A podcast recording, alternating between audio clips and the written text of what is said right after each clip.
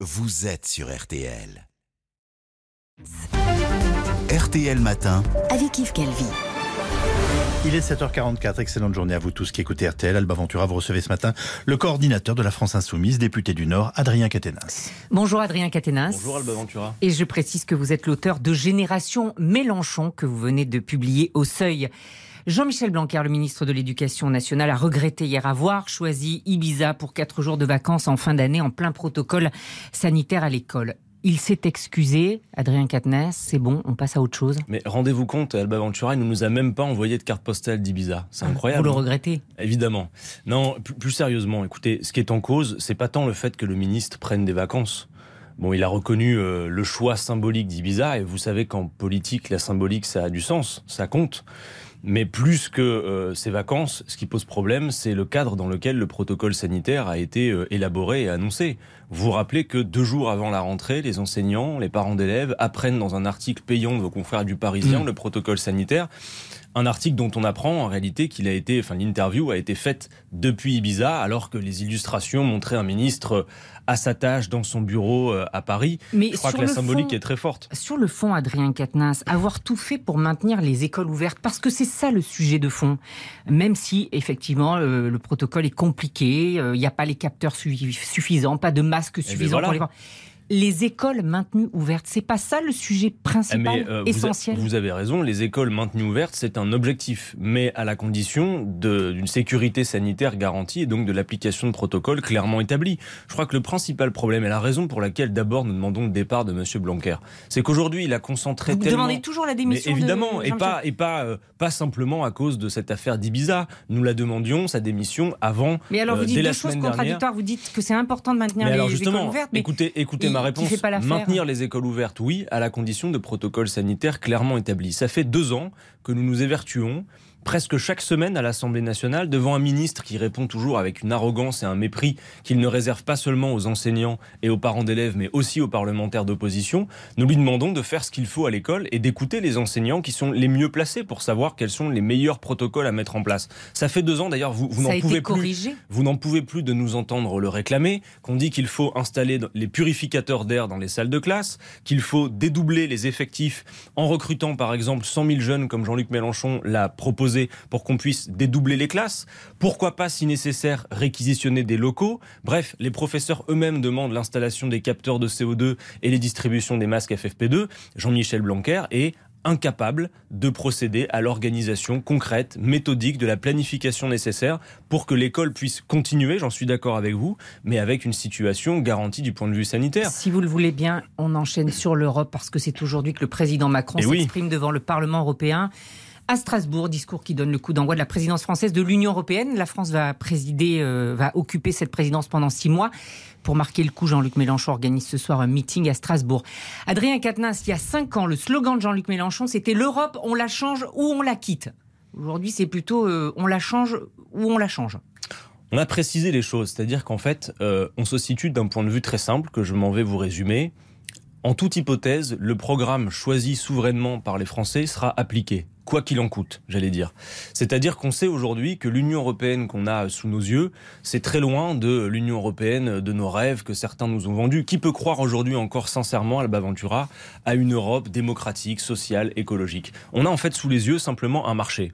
Un marché qui organise la compétition entre les États membres en refusant l'harmonisation sociale euh, et écologique. Oui, Et mais a- aujourd'hui, vous acceptez d'être dans ce cadre européen. Vous faites comme Marine Le Pen. Il y a cinq ans, ce n'était pas le cas. Aujourd'hui, vous acceptez d'être dans ce cadre pas, on européen. ne fait pas comme vous avez Marine. changé de méthode. Non, on ne fait pas comme Marine Le Pen. Nous avons précisé la méthode Bah, et donc je vous, vous la vouliez résume. sortir des traités. Mais c'est toujours le cas en fait. Vous Simplement, vouliez la sortie de l'euro. non.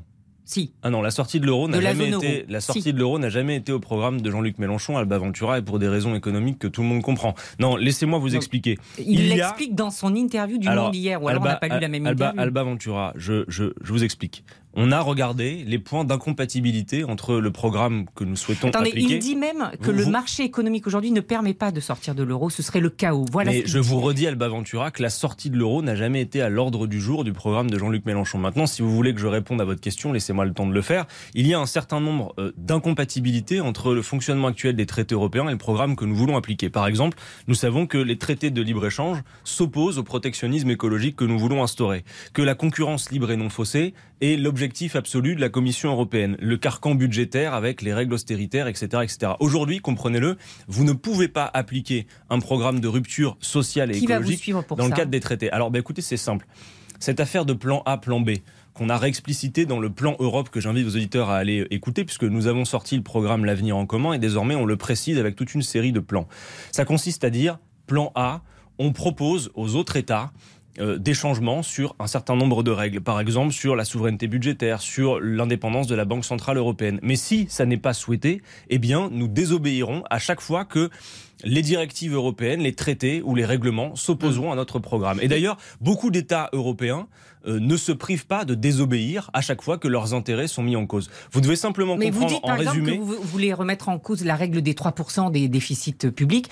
C'est exactement ce que Emmanuel Macron et Bruno Le Maire, le ministre de l'économie, sont en train de faire. Alors, vous avez peut-être mal lu la feuille de route d'Emmanuel Macron, celle qu'il a. C'est toujours notre faute. Mais non, mais si vous voulez, comme vous, vous êtes euh, euh, soucieuse de précision, Emmanuel Macron a présenté il y a quelques mois de cela sa feuille de route à la Commission européenne euh, en cas de réélection. J'ai envie de vous dire, Alba Ventura, le programme d'Emmanuel Macron, s'il était d'aventure réélu, ce que je ne souhaite pas, vous le savez, c'est le retour à l'austérité budgétaire avec le carcan des 3% d'ici 2023, c'est la réforme des retraites qui est pour l'instant au placard, et c'est toute une série de réformes auxquelles il s'est engagé, en contrepartie notamment du fameux plan de relance européen, qui d'ailleurs va nous rapporter moins que notre contribution au budget. Le plan de relance, c'est 750 Mais comme je veux, milliards, comme, je comme je veux me soucier d'être bien compris euh, des auditeurs qui nous écoutent, ce que je dis, c'est que toutes celles et ceux candidats à l'élection présidentielle qui promettent des ruptures sur le plan social, écologique. Par exemple, si vous voulez réinstaurer des pôles publics, par exemple l'énergie, vous voyez les prix de l'énergie qui montent parce que le prix de l'électricité est indexé sur le gaz par effet de marché. Si vous voulez réinstaurer un pôle public, si vous voulez interdire un certain nombre de pesticides, revenir sur un certain nombre de points de concurrence, vous ne pouvez pas aujourd'hui le faire dans le cadre des traités qui l'en empêchent. ça, Donc simplement, ce qu'il faut résumer, toujours que c'est l'Allemagne qui a le dernier mais mot. on n'a pas besoin, précisément ce que nous disons dans ce plan Europe, c'est qu'on n'a pas besoin nécessairement d'être suivi. Bien sûr, on va essayer de convaincre les autres de l'incapacité à faire autre chose dans le cadre de ces traités, mais s'ils n'en sont pas convaincus, ce que nous disons, c'est qu'en toute hypothèse, retenez simplement ça, c'est le, le- ce qu'il y a de plus simple à retenir, quoi qu'il arrive, si les Français nous donnent mandat pour appliquer un programme, ce programme s'appliquera, quels que soient les obstacles, par le système de l'opt-out, c'est-à-dire de la désobéissance. Désobéissance. Et un certain nombre de pays le font déjà. Voilà. Nous ne pouvons pas rester enfermés dans cette camisole de force des traités qui nous impose la concurrence libre et non faussée, l'austérité budgétaire, alors que nous avons tant de choses enthousiasmantes à faire qui vont nécessiter beaucoup d'investissements. Un mot encore, Arnaud Montebourg, sur le point de se retirer. Il ne soutiendra pas de candidat, dit-il. Ça, vous le regrettez? Bah écoutez, non, c'est-à-dire que c'était assez prévisible, mais ce que j'observe en tout cas, c'est que Arnaud Montebourg préfère même disparaître que d'aller euh, soutenir par exemple Christiane Taubira. On a entendu que c'était peut-être à l'ordre du jour. Mais Peut-être parce je- qu'il trouve que la gauche est quoi euh, À l'agonie, moribonde, Écoutez, vous supplécante savez, on est à moins de trois mois maintenant de l'élection euh, présidentielle et euh, s'observe dans les sondages ce que nous avions euh, prédit. C'est-à-dire que désormais, le candidat qui est largement en tête à plus du double de ses concurrents à gauche, c'est Jean-Luc Mélenchon. Et quand vous voyez à quel point le second tour désormais a un ticket d'entrée qui est beaucoup plus bas, de l'ordre de 15 à 16% on se dit que le second tour encore, est hein. atteignable. Ben oui, mais Alba Ventura vous aura pas échappé qu'en janvier 2017, c'est-à-dire à la même période, on était euh, à 10, 13 dans le même étiage qu'aujourd'hui. Donc la participation populaire, c'est l'enjeu. Et pour ça, je le dis, c'est convaincre et arrêter de semer la désespérance, comme le font par exemple euh, les tenants de cette fameuse primaire Qui? populaire, dont euh, le canard enchaîné fait des révélations affligeantes aujourd'hui sur les dirigeants et leurs méthodes, qui ont une volonté de finalement torpiller toute candidature qui viendrait euh, se positionner. Ils ont prévu d'empêcher Jean-Luc Mélenchon, Yannick Jadot d'avoir des prêts, d'avoir des parrainages. C'est d'une violence et d'une brutalité sans nom. Ce qu'il faut faire maintenant, c'est convaincre le grand nombre. Nous ne voulons pas être mêlés à cette logique dont euh, clairement les intentions Donc, euh, pas de ne sont pas très claires. Voilà. Merci Adrien Quatennens. Merci de m'avoir invité.